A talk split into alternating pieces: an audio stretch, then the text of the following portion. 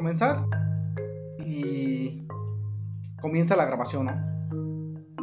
En el capítulo, la, sección que les encargué, eh, computación evolutiva.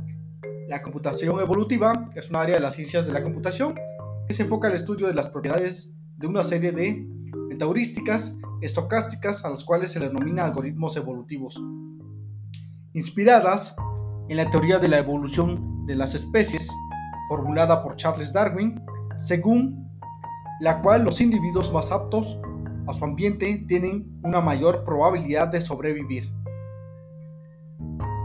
Hasta ahí voy a detener el audio, ya si ustedes van a leer todo su capítulo, voy a detener esto.